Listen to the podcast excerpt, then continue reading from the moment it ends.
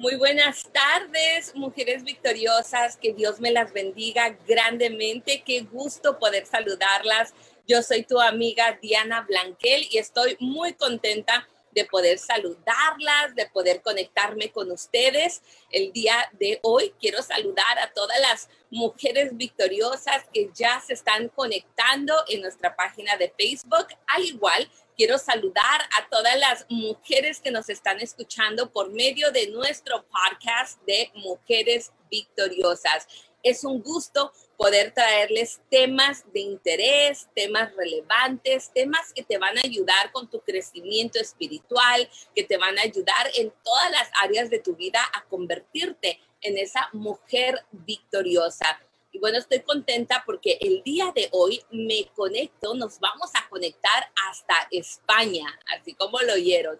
Nos vamos a conectar hasta España y vamos a estar hablando de un tema sumamente importante, cultura matrimonial. Vamos a estar hablando acerca de la nueva familia, la nueva cultura. No se trata ni de la tuya ni la mía, ahora es la nuestra. Así que te quiero pedir que por favor tomes un minutito, un segundo para compartir esta transmisión. Envíale esta transmisión a, a, un recién casado, a alguien que ya está en planes de casarse, a los que ya están comprometidos realmente es un tema que van a disfrutar, en el cual vamos a aprender muchísimo. Así que te invito a que en estos momentos compartas esta transmisión. Dale share para que más personas puedan disfrutar de la transmisión y puedan salir edificadas por medio del el programa del día de hoy.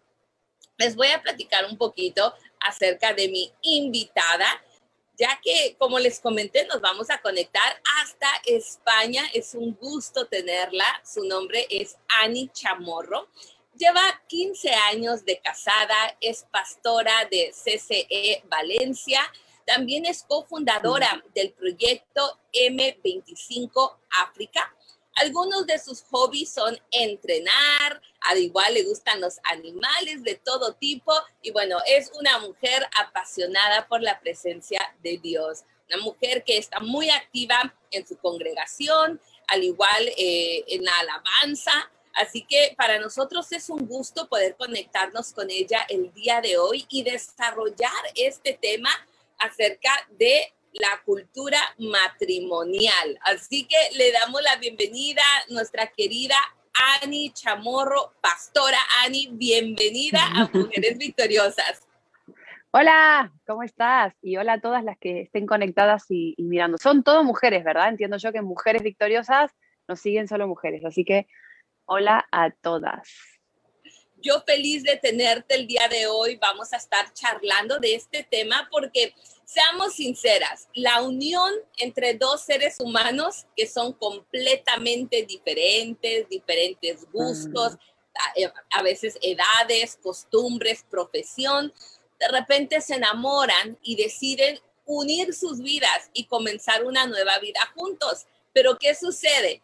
Ani, que de repente eh, inicia la confianza, la costumbre, de repente hay desacuerdos y hasta discusiones sobre cómo mm. hacer las cosas, qué voy a comer. Yo no lo hacía así. En la casa de mi mamá las cosas eran diferentes. Y bueno, inicia ahora sí eh, ese proceso de adaptación, de, de, conocer a esa persona. Así que platícanos un poquito acerca de este tema que yo sé que lo estuviste compartiendo como taller, nueva familia, nueva cultura. Danos un intro, por favor.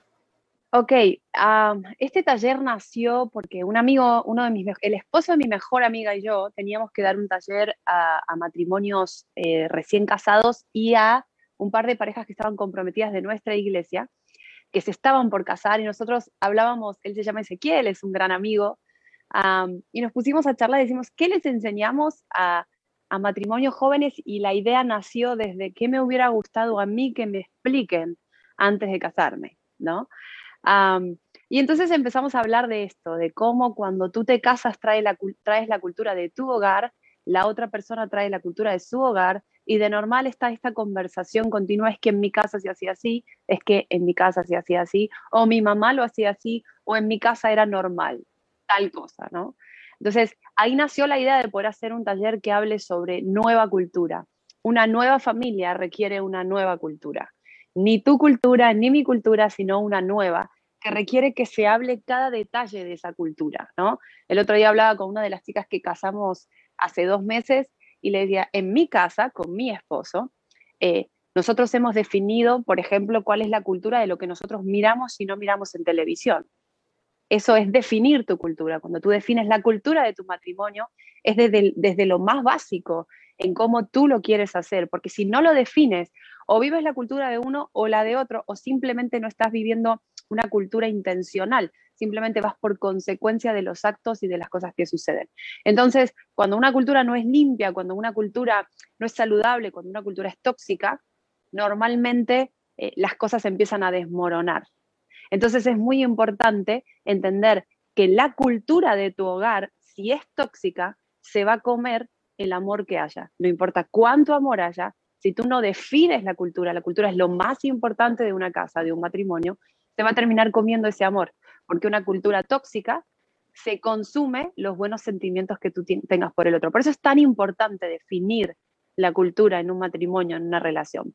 Que yo creo que al final, eh, si tú entras en mi casa, en mi casa la cultura está definida, ¿no? Cuando vienen los matrimonios jóvenes eh, o los que se están por casar a mi casa a charlar conmigo y con mi esposo, eh, nosotros tenemos muy claro después de 15 años cuál es nuestra cultura.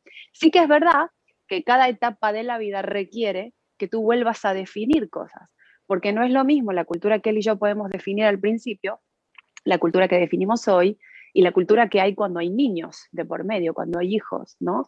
O diferentes situaciones familiares. Eh, pero sí que es importante la, la definición de la cultura familiar, porque si no vives por consecuencia y no de forma intencional. No sé si esa fue una buena intro. Totalmente. Totalmente, totalmente. Y, me, me, gusta, me encanta que, que hayas dicho, eh, vamos a compartir algo que a mí me hubiera gustado, que me hubieran dicho antes de casarme. Mm. Y, creo que muchas, eh, muchas chicas y chicos, ¿verdad? Se encuentran en esa etapa que se van a casar y y de repente no, como que no, no los equipamos, no les decimos todo, la realidad, lo que van a experimentar, los cambios. Eh, así que qué, qué, buenísimo que estés ah, desarrollando, que estén desarrollando estos talleres que pueden equipar, mejor preparar a estas personas que están a punto de unir su vida y bueno, que es e, etapa de, de definir la cultura en su casa, en su matrimonio, en su hogar. Y totalmente de acuerdo contigo en cuanto a cada etapa requiere que volvamos a hacer algo. Que vuelvas a definir. Absoluto. Nos pasó algo con el taller que cuando lo estábamos dando con, con, Ezequiel, decíamos, para mí fue bueno revivir o rever esto. Entonces definimos mañana en la noche, vamos a tener una noche para matrimonios, ya no recién casados, sino de todo tipo, eh, para matrimonios de todo tipo, grandes y jóvenes, donde vamos a estar hablando sobre cultura, porque resulta que puedes llevar 15, 20 años casado y nunca te habías dado cuenta que la cultura de tu matrimonio es tóxico y por eso está consumiendo el amor que tienes, ¿no? O que la cultura de tu casa no está definida, por eso tus hijos no están caminando hacia donde tú habías pensado que caminen, ¿no? Entonces yo creo que al final el taller de, de cultura que, que, habíamos pensado para recién casados termina siendo súper útil, porque a mí me sirvió un montón escribir este taller, decir, ah, y la semana pasada pasó algo en mi casa que me hizo escribir un, otro, punto, decir, mira qué importante sería esto en este taller, y, dije, bueno, voy a escribir un nuevo, un nuevo punto, porque es como seguir aprendiendo continuamente sobre cultura. magnífico, eh, Ani. Y bueno, yo sé que hoy vamos a precisamente, hay varios puntos que queremos compartir, pero por cuestión de tiempo nos vamos a enfocar en cuatro. Vamos a estar hablando en cuatro puntos esenciales o importantes que deben eh, de estar en tu cultura matrimonio, en, tu cultura como matrimonio, que ambos tienen que estar de acuerdo que son sumamente importantes. Yo los estuve repasando, los estuve leyendo y dije, realmente eh, es una lista muy, muy... Em, eh, da muy bien al punto y, bueno, hoy vamos a estar compartiendo. Vamos punto por punto. Platícame el primero. De los suegros no se habla. Platícame de eso. De los suegros no se habla. Eso empieza el día que te, que te comprometes. Porque cuando te comprometes y pones fecha de boda, no sé qué pasa en las familias, que todo el mundo tiene una opinión. Eh, y, y, me pasó cuando me casé, eh, y me pasa hoy que soy pastora de, y caso un montón. Por ejemplo, este año llevo cinco bodas y la semana que viene tengo otra, y eso que estamos con COVID, ¿no? O sea, que supuestamente no se puede, eh, que me encanta porque veo que es una buena tarea la que estamos haciendo en la iglesia porque la nueva generación sigue creyendo en la familia y en el matrimonio, o sea, lo estamos haciendo bien. Y este primer punto de cultura que dice de los suegros no se habla, se trata sobre entender que criticando al otro, criticando la cultura de la familia del otro, en realidad nunca ganas nada, ¿no? Em, cuando tú acotas o hablas o, expresas algo sobre la familia o tu mamá o tu papá, de tu esposo o de tu esposa, eh, yo creo que estás quebrando un poco la confianza. Por eso es muy importante cuando tú te vas a casar, que los papis, todos los padres tienen frustrados sueños de sus propias bodas, ¿no? Eh, hay madres que guardan los vestidos para sus hijas. Yo siempre le digo, no, no hagas eso, deja que tu hija elija todo. Y yo siempre le digo a los padres, eh, papi, simplemente apoyen. Y a los novios les digo, lo que ustedes quieran hacer, eso es lo que se hace. Porque ahí es donde empieza a nacer los grandes problemas donde, eh, donde la pareja empieza a tener problemas con los suegros. Dice la Biblia que el hombre dejará a su padre y a su madre y se hará una sola carne con su esposa. Dice que los dejará. Esta parte es importante porque a veces, eh, diríamos en España, la liamos un poco. Eh, por ahorrar dinero nos vamos a vivir con nuestros suegros, nos vamos a vivir con nuestros padres. Yo siempre digo, prefiero que ahorres menos dinero, pero que, construyas una relación familiar saludable. Esto es importante. Eh, en vez de criticar la cultura familiar de tu esposo, que es la cultura de sus padres, mejor trabaja y define cuál es la cultura con tu esposo en casa, sin necesidad de menospreciar la cultura del otro. ¿no? Yo a veces con mi esposo y nosotros en los últimos años estamos hablando mucho sobre cultura, no solo a nivel matrimonial, sino como iglesia, como familia. Eh, yo a veces le pregunto, amor, en mi casa de pequeños era típico esto. ¿Qué, era típico en tu casa? Y normalmente mi esposo y yo jamás, o sea, nos criamos en el mismo país y hemos tenido dos realidades absolutamente diferentes.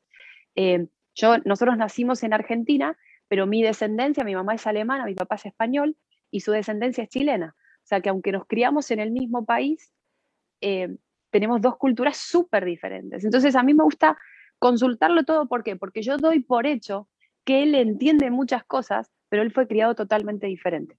Entonces, cuando yo le digo, amor, en mi casa nos íbamos de vacaciones todos los veranos, y mi esposo me responde, en mi casa nunca nos fuimos de vacaciones. O sea, yo doy por hecho cuando yo llego al verano que mi esposo le va a dar prioridad a las vacaciones, porque en mi casa era así. Y en su casa nunca lo hubo, entonces es algo que nosotros tuvimos que charlar sin yo decir, ay, ¿cómo nunca se iban de vacaciones en tu casa? Y menospreciar su realidad, sino decir, bueno, nosotros cómo lo queremos hacer. ¿Qué es lo que yo siempre le decía en, el tiempo de vacaciones en mi familia?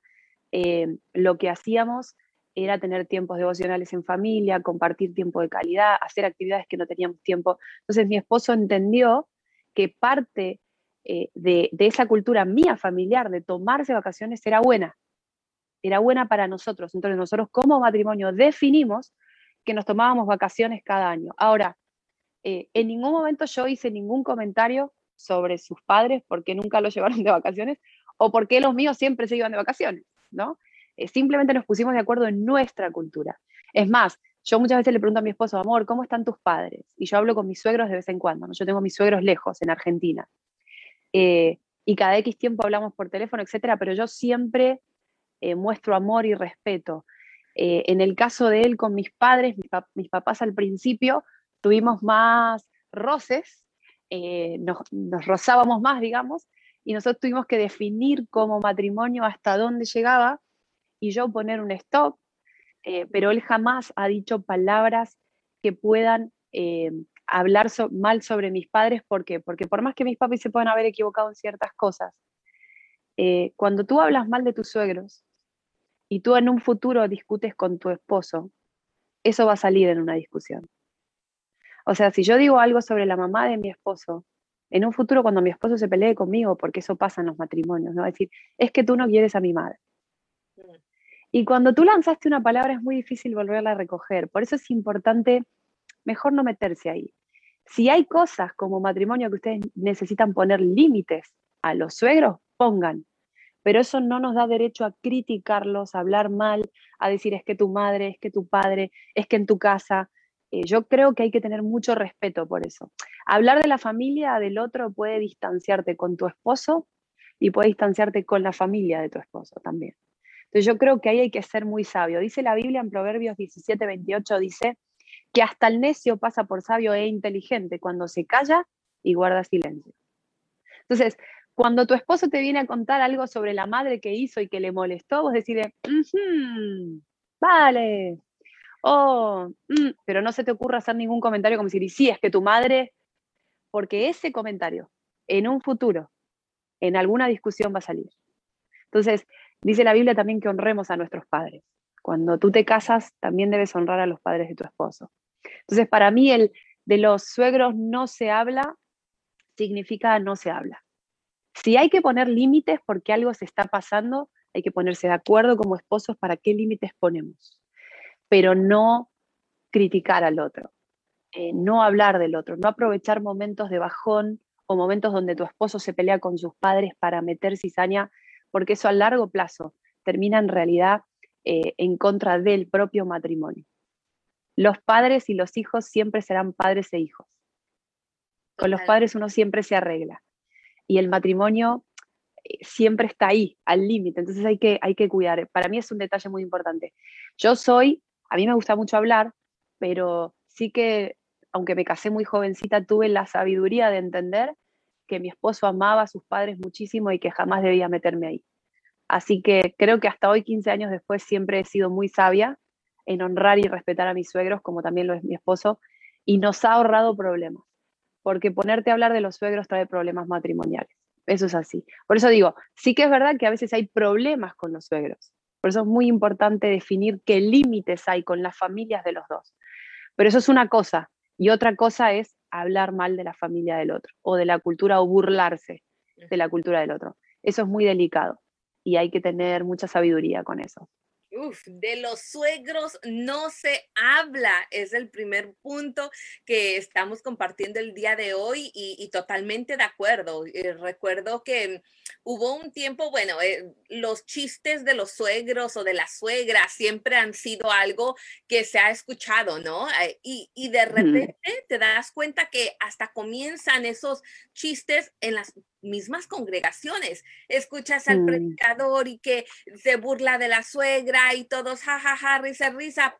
Pero sí es algo que tenemos que tener mucho cuidado porque es un área muy sensible, porque volvemos a lo mismo, es la familia de tu esposo, e, es, la madre de tu esposo, por lo tanto, tiene que haber ese respeto, tiene que haber, independientemente cómo sean nuestros padres o los padres de nuestro cónyuge, tiene que haber un respeto hacia ellos, el honrarlos, porque tú muy bien lo acabas de decir, la familia siempre va a ser la familia, van a seguir siendo los padres, por muy complicado o difícil que haya sido la relación con los padres, siempre van a ser los padres y tenemos que respetarlos. Así que, chicas, espero que estén tomando nota ahí, por favor, que de los suegros no se habla. Hay, hay que ser un factor de, de unidad, no o sea, hay que construir, no destruir, ¿no? A veces hay mujeres que hablan mal de los suegros o de las suegras simplemente porque su esposo defiende más a su madre que a ellas. Hmm. Esa no es la estrategia correcta. Eh, si hay que ponerse de acuerdo en las cosas matrimoniales, o sea, si tu esposo no tiene el orden correcto de prioridades, eso es lo que hay que charlar, pero no necesariamente tienes que atacar a tu suegra porque tu esposo no tenga las prioridades correctas. Entonces sí que hay que ir a la cultura de matrimonio y creo que se puede lograr eh, tener una relación maravillosa con ambas familias, ¿no? Sabiendo siempre los límites de una familia y de otra. Eso es importante también. Totalmente. Aquí tenemos a, a Nana Sirena, ella escribe, a veces los padres no lo quieren soltar y eso también daña totalmente, totalmente. Pero a nosotros... E, bueno, ahí es un tema de prioridades porque no, siempre es que los padres no quieren soltar, a veces el hijo tampoco quiere ser soltado. Porque a mí mis padres no me querían soltar, pero yo quería ser libre. O sea, eh, me tuvieron que soltar, porque si tú, si tú quieres ser independiente, eres independiente, no importa si te quieren soltar o no. Entonces, normalmente cuando no sueltan, en realidad es de los dos lados. Es el padre y el hijo. Entonces, ahí es una cuestión de prioridades. Que tu esposo no tenga claras las prioridades, o sea, como dice la Biblia, dejará a su padre y a su madre, que lo dice así de claro, eso es un tema a trabajar de prioridades, pero eso no da derecho a que nosotros critiquemos lo que a los padres les cuesta. Si a los padres les cuesta soltar, es un tema. Es un tema. Hay, padres que no quieren soltar a sus hijos porque no se quieren enfrentar a sus matrimonios. Los hijos los distraen. Cuando los hijos salen de casa se dan la cuenta de la realidad matrimonial que tienen. Esto es muy interesante porque en realidad una familia y reacciones de las familias te hacen ver la cultura de la familia. Hay padres que no sueltan a sus hijos porque no quieren pasar a tiempo a solas como matrimonio, porque no saben, no tienen temas de conversación. Mm. Entonces también es tema de cultura, ¿no? Entonces hay un tema de prioridad. Mi esposo sabe que yo soy su prioridad. Yo sé que ama y honra a sus padres, pero yo soy su prioridad. Nunca va a estar desequilibrado eso. Eh, pero eso lo pusimos de acuerdo. Pero que él en momentos eh, quite esas prioridades correctas eh, no significa que yo pueda atacar a su familia. Yo tengo que ponerme en acuerdo en las prioridades con mi esposo. Eso es importante, porque si no, nos volvemos medio vengativas. Como no lo soltás, yo te ataco y al final nadie sale. Por eso vuelvo a repetir el construir y no destruir. Es muy importante eso, construir y no destruir. Total, total. Y dentro de los varios comentarios que estamos recibiendo. Otro comentario dice que sí es cierto, el vivir con los padres o los suegros y sus consecuencias no te lo dicen o no se lo dicen a uno. Así que eh, definitivamente es un, es un, tema de conversación, algo que tenemos que, que, conversar, ver los pros y cons, pero la mayoría de... No te lo dice la gente, pero sí lo dice la Biblia. La Biblia dice que tienes que dejar a tu padre y a tu madre. Entonces, la Biblia sí lo dice, por eso es re importante leer la Biblia. Yo tengo unos padres que sí me enseñaron de eso. Esa parte sí que me la enseñaron. Eh, y me decían, si ustedes necesitan ayuda económica, os ayudamos, pero no es bueno nunca que estemos todos mezclados, ¿no? Este, y en eso hemos sido todos muy cuidadosos, muy cuidadosos. La Biblia lo dice, sí es que es verdad que los prematrimoniales no los enseñan de eso, que tendrían que enseñarlo, pero la Biblia sí lo dice. Total. Y lo dice claro. Total, totalmente. el siguiente punto, yo sé que hay más preguntas referente eh, de, de, este porque es un tema... Es que solo hablando de los suegros podemos estar toda la charla. Total, sí, por supuesto. Y el segundo punto, el divorcio no es una opción.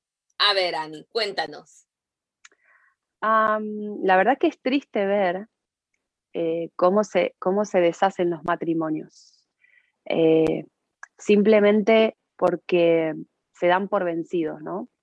Em, cuando tú te casas, tú haces promesas frente a Dios. Cuando yo hago un prematrimonial con las parejas que vamos a casar, yo les digo, lo más importante de ese día es lo que tú vas a prometer. Promete cosas que después vas a cumplir, ¿no? Esa parte, por ejemplo, a mí no me la explicaron. Yo escribí las promesas sin terminar de entender la importancia de esas promesas. Cuando tú dices en salud y enfermedad, es en todo momento, ¿no? Eh, ¿Por qué el divorcio no es una opción? Porque si es una opción, la vas a coger, la vas a tomar. Entonces, yo digo que uno se puede cansar, uno se puede hartar, uno se puede agotar del otro, eh, pero no lo tiene que expresar con esas palabras. O sea, tú puedes pensar, se acabó, estoy harta, me ha, pasado a mí llorando y desgarrada porque mi esposo es bueno pero no es perfecto. Y, yo digo que ese, ese momento donde uno es, está agotado, no le quedan fuerzas, donde se pregunta por qué me casé, eh, porque a todos nos pasa, hay momentos. Yo creo que esos son grandes momentos en la intimidad con Dios. Yo creo que esos pueden ser grandes momentos de oración. Dios conoce todos mis grandes crisis matrimoniales. Él sabe las veces que me he cansado, él sabe las veces que me he hartado, Él sabe las veces que he querido salir corriendo, que he dicho hasta acá, no puedo más, no llego, pero jamás lo he expresado a mi esposo, porque en el momento que yo pongo en palabras, se acabó, yo estoy dando a mi esposo la opción de que el divorcio es una opción. Entonces, yo lo puedo pensar, sí, lo puedo hablar con Dios, sí, tú puedes expresar tu cansancio. Es más, yo tengo una gran amiga con la que a veces ella lo expresa conmigo y yo con ella, lo voy a matar. Y, nos damos la libertad de expresarnos con esa libertad, porque las dos estamos casadas y entendemos lo que es el matrimonio, pero jamás nos hemos dado el lujo de decirlo a nuestros esposos. Porque si tú decides cuando te casas como algo frente a Dios, y eso es algo que yo puse en mis promesas, el divorcio no es una opción. En el momento que yo le digo a mi esposo, me cansé, se acabó, me divorcio, es una opción ahora sí presente. Entonces yo sembré algo en su mente. Lo que nosotros decíamos que no era una opción, de repente ya es una opción en nuestro matrimonio. Entonces yo digo, tú te puedes cansar, te puedes hartar, puedes patalear, puedes llorar, vete a, la intimidad con Dios, yo no sé cuál es tu lugar de oración, vete a, hablar con Dios sobre eso, exprésalo en voz alta, llora, grita lo que necesites hacer, pero luego ni se te ocurra poner esas palabras frente a tu esposo porque tú puedes romper algo que tú te pusiste en acuerdo entre tu esposo y Dios. Para nosotros el divorcio no es una opción. Entonces, expresarlo en palabras puede quebrar algo que más adelante puede ser tu esposo el que te plantee, como tú dijiste hace cinco años, ahora yo digo que se acabó. ¿no? Dice la Biblia en San Mateo eh, 19:6, así que ya no son dos, sino que son uno. De modo que el hombre no debe separar lo que Dios ha unido. O sea, te puedes cansar, te puedes agotar, puedes estar sin fuerzas, pero nunca expreses a tu esposo en voz alta que se acabó, porque, porque rompes algo, algo se quiebra en ese momento, se quiebra en el corazón de él y se posiciona en la mente de los dos, que de repente ya sí es una opción. Entonces, yo le digo a los chicos de, mi iglesia, es sacrilegio decir que te vas a divorciar, porque no es una opción, por lo tanto, cánsate, agótate, eh, llora, grita, lo que quieras, pero nunca expreses eso en voz alta. Puedes venir a decírmelo a mí, pero no se lo digas a tu esposo, porque literalmente rompes algo, yo creo que es algo espiritual. Rompes algo y siembras algo en la mente de la otra persona. Y hay que tener mucho respeto por eso, ¿no? Em, hay una canción que dice que si nos dejan nos vamos a querer toda la vida, ¿no? Yo creo que no es cuestión de que nos dejen, es cuestión de ser intencional cada día, en amarse de la manera correcta para estar para siempre juntos, ¿no? Y una de las grandes formas correctas de amar al otro es jamás, jamás expresar cosas que puedan llegar a romper definitivamente la relación. Hay cosas que las puedes pensar, pero jamás las puedes expresar. Si expresáramos todo lo que pensamos, eh, no podríamos relacionarnos con nadie. Por eso es muy importante la intimidad y la oración. La oración es un momento de intimidad donde tú puedes expresarte tal cual eres. Pero hay una frase que dice eh, ah, que la confianza da asco. No sé si se dice así, pero en, Argentina se dice, en la confianza da asco, significa que cuando tienes mucha confianza ya no guardas los protocolos. Yo digo que cuanto más confianza tienes, no tiene que dar asco, sino que te tiene que dar respeto. Cuanto más confianza tienes con alguien, más debes pensar lo que estás expresando y cómo lo estás expresando. Por eso, mi segundo punto para crear una buena cultura es que el divorcio no es una opción. Te puedes cansar, te puedes agotar, lo puedes orar, lo puedes hablar con Dios pero jamás debes expresarlo en palabras porque quiebras algo espiritualmente en tu matrimonio. Buenísimo, aquí tenemos otro comentario. Eh, Saraí dice, Dios les bendiga, qué bonito programa. Es importante conocer los principios bíblicos acerca del matrimonio, así evitaremos tantos divorcios, ya que eso es una, no es una opción. Así que gracias por todas las personas que están ahí comentando y vamos al punto número tres. Si dejas de hacer lo que hacías, dejarás de sentir lo que sentías. Uy, eso está súper buenísimo y muy interesante, Ani, porque sucede. De repente llega la confianza, te sientes ya estable y dejas de hacer lo que hacías al inicio, esos gestos, esos detalles. Y que Esas cosas que hacías por el otro para enamorarlo. O sea, los años de matrimonio requieren de que tú sigas cuidando la esencia de cómo se formó ese matrimonio. Dice Mateo 6:21, pues donde está tu riqueza, allí también estará tu corazón. O sea, donde dediques tu tiempo, ahí va a fluir tu corazón. Por eso también a veces nos preguntamos por qué alguien fue infiel. Normalmente tiene mucho que ver con el, con el lugar donde está poniendo su tiempo. Donde tú dedicas tiempo, ahí fluye tu corazón. Cuando tú empiezas a decir, es que yo ya no lo amo, es que yo ya no siento lo que sentía, yo te preguntaría, ¿qué has dejado de hacer o qué han dejado de hacer como matrimonio para ya no sentir lo que sentían, ¿no? Eh, yo qué sé, las cosas cambian con los años, las cosas cambian, pero no la esencia. Yo creo que hay cosas que después de 15 años o 20 años o 40 años, cuando tu esposa las vuelve a hacer como cuando eras novios, vuelve a despertar cosas en ti como cuando eras novio. ¿no? Entonces, así de simple, cuando tú dejas de hacer lo que hacías, dejas de sentir lo que sentías. En el momento que tú dejas de compartir tiempo de calidad con tu esposo, en el momento que dejan de preguntarse cómo están y escucharse el uno al otro, en el momento que uno se va a dormir y el otro se queda en el sofá y nunca se van a la cama al mismo tiempo, en el momento que dejan de darse un beso al despertarse o antes de dormir, cuando tú dejas de hacer lo que hacías, dejas de sentir lo que sentías. Entonces, si hoy tú estás en tu matrimonio y dices, es que yo no siento lo que sentía, yo te pregunto cuáles son los hábitos que ustedes tienen para cuidar su amor el amor hay que cuidarlo. El, amor no es un sentimiento. No son las hormiguitas que tú sientes la primera vez que lo viste. El amor es decisión cada día. Eso es un amor real, verdadero.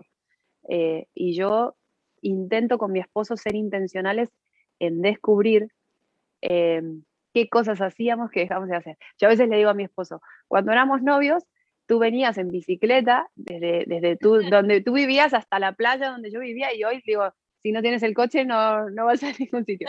Evidentemente no le voy a pedir a mi esposo que venga en bicicleta a buscarme, sino que tenía que ver, por ejemplo, sí, cuando yo, le, yo conduzco, ¿no? Yo soy súper independiente, pero a veces digo, amor, vamos juntos, me dice, ve tú. Digo, antes venías en bicicleta y no tenías problema. Entonces lo que yo te pido es un tiempo de calidad. Lo que yo te pido es algo que yo vea que a ti te quita de, de tu plan, pero tú lo estás haciendo por mí.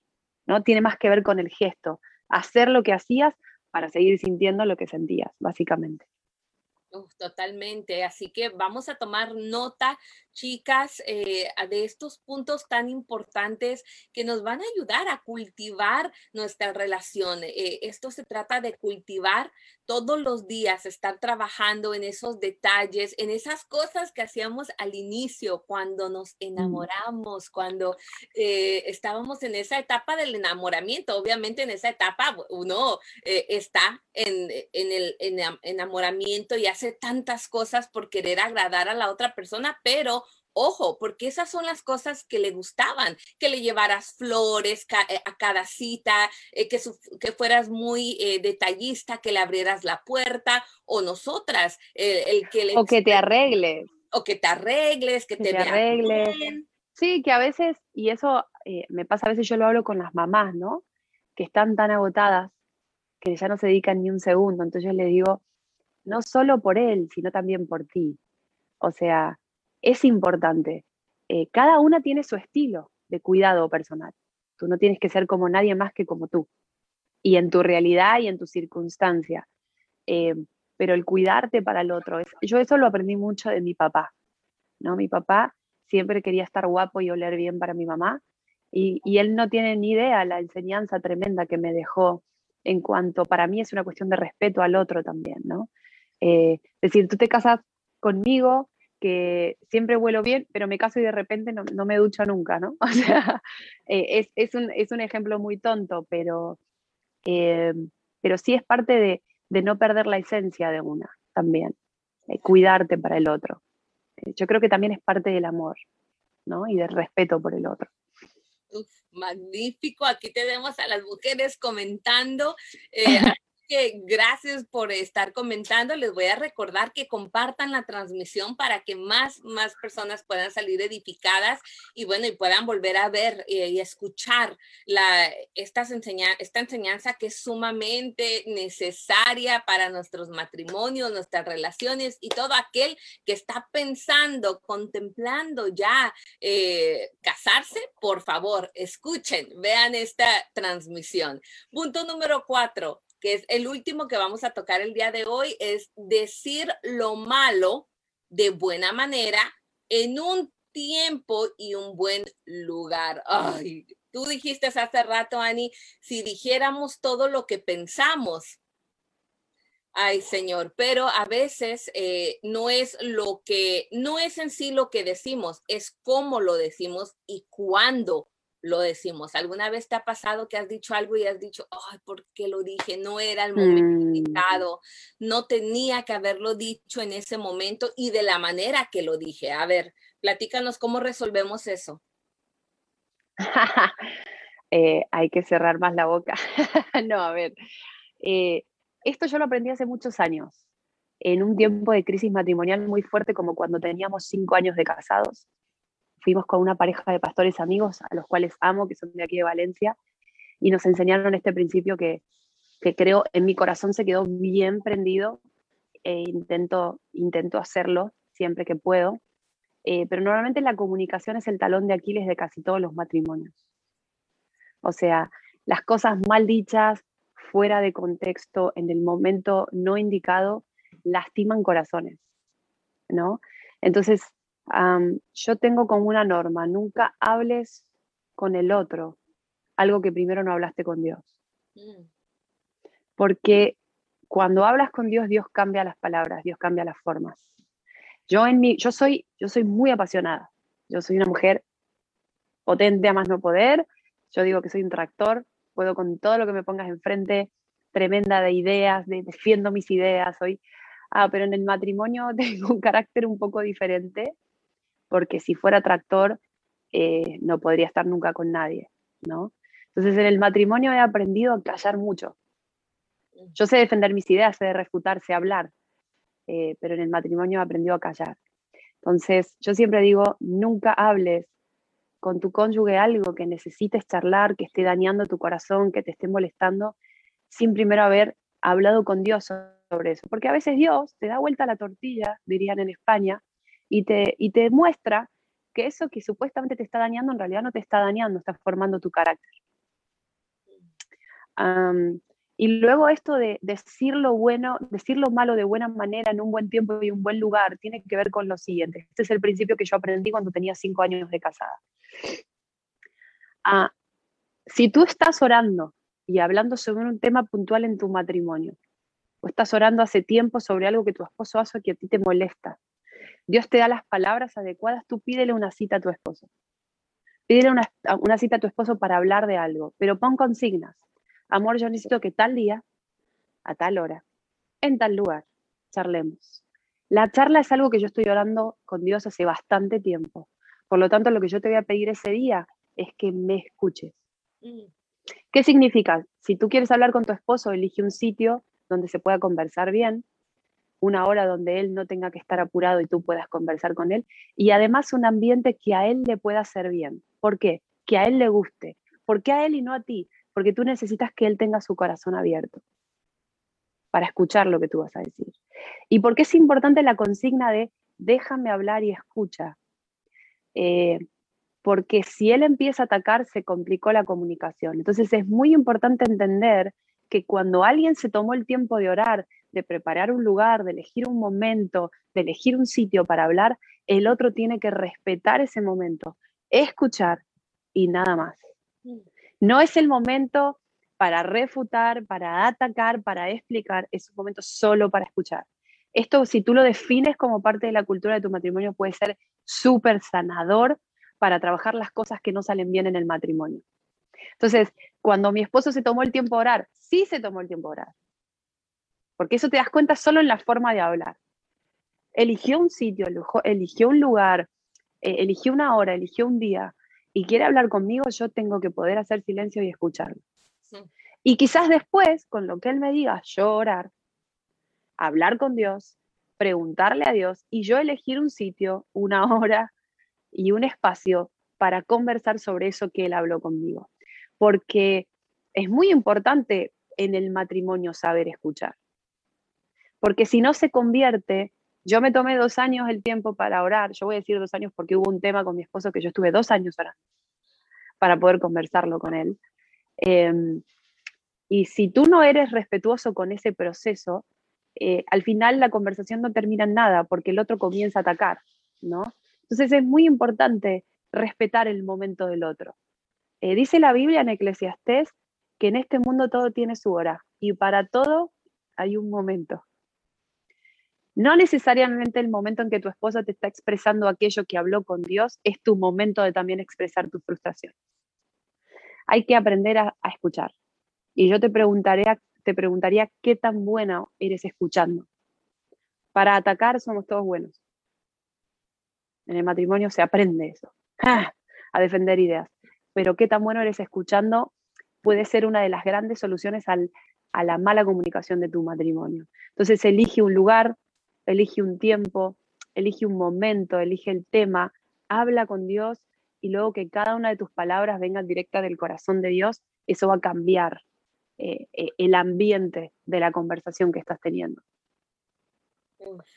totalmente orar sobre esos temas eh, y realmente orar, pedirle al Señor dirección, sabiduría para hablar, pero también saber escuchar. Y recordar algo muy importante que mencionaste, Ani, es que en el momento que tu pareja te está abriendo su corazón, te está expresando incluso algo que le incomodó, que le molestó, ese es el momento para escuchar y no es el momento para que nosotras ahora digamos, ah, pero tú, ah, sí, sí, es verdad, yo hice eso, pero recuerda lo que tú hiciste, ese no es el momento, tú tendrás tu momento, tú puedes hacer otra cita aparte, puedes hablar con él acerca de ese tema, pero ese no es el momento, ese es el momento para escuchar lo que él tiene mm. que decirte a ti, así que Suena súper bonito, pero es difícil de poner en práctica.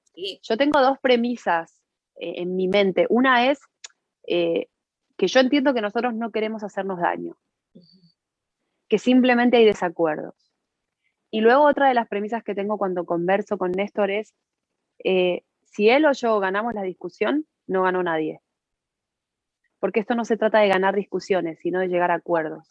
Eso es la cultura de un matrimonio, llegar a acuerdos. Eh, en lo verdaderamente importante. Porque cuando tú ganas la discusión, seguramente el otro salió herido. Entonces en el matrimonio eso no tiene mucho sentido. Si tú quieres que el divorcio no sea una opción, ¿no? Así que aprender a escuchar y dar que cada uno tenga tiempos de expresión siempre de la mano de Dios, creo que puede ser muy sanador para un matrimonio.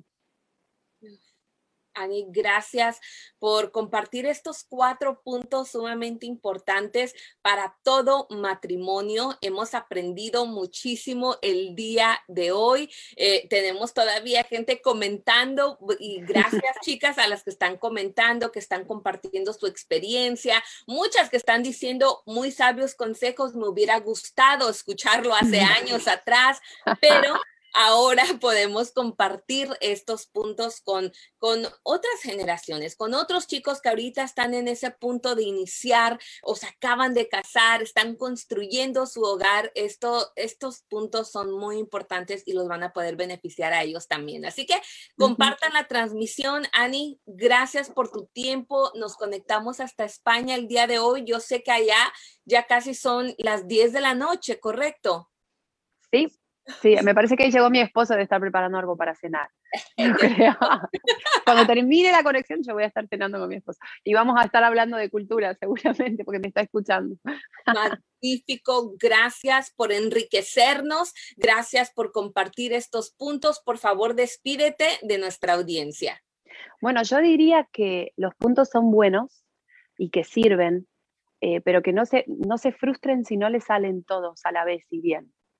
Eh, la cultura de un hogar, la cultura saludable de un matrimonio se construye poco a poco, siendo intencional cada día y que cuando tienes un error no te castigues, sino vuelve a comenzar, vuelve a ponerte de acuerdo. Y si te casaste, yo te digo que no hay nada más bonito que alguien te elija cada día y elegir al mismo todos los días. O sea, eh, al final va a valer la pena totalmente. Yo creo que todo lo que es cuesta arriba, eh, todo lo que vale la pena en la vida es un poquito cuesta arriba. Las cosas simples normalmente y rápidas no valen la pena. El matrimonio es un poquito cuesta arriba, pero luego te expande como persona de una manera maravillosa. Así que si estás casada, sigue dando duro. Recuerda que el divorcio no es una opción y, sigue amando como Jesús te ama a ti, como Dios te ama a ti. nosotros no somos quien para juzgar a los demás, mucho menos a nuestros esposos. Y chicas, espero que esta conversación haya sido buena desde mi corazón para vuestros corazones, porque cuando hablo esto a mí también me sirve para seguir revisando mi, relación matrimonial y cómo soy yo como mujer y como esposa. ¿no? Así que que Dios las bendiga enormemente a todas. Gracias, Ani. Un gusto, un placer poder conversar contigo. Y bueno, mujeres victoriosas, yo me despido. Gracias por acompañarnos. Que Dios me las bendiga, que el Señor les dé a todas, nos dé más sabiduría para ser mujeres sabias que edifican, que construyen el hogar, la casa y la familia. Y bueno, recuerden de compartir la transmisión. Suscríbanse a nuestro canal de YouTube de Mujeres Victoriosas. Ahí tenemos más contenido como este que va ser de bendición a tu vida. Y recuerda, estos cuatro puntitos vamos a ponerlos por práctica, por obra. Yo sé que cuesta, pero podemos, mujeres victoriosas. Así que les mando un fuerte abrazo y que Dios me las bendiga.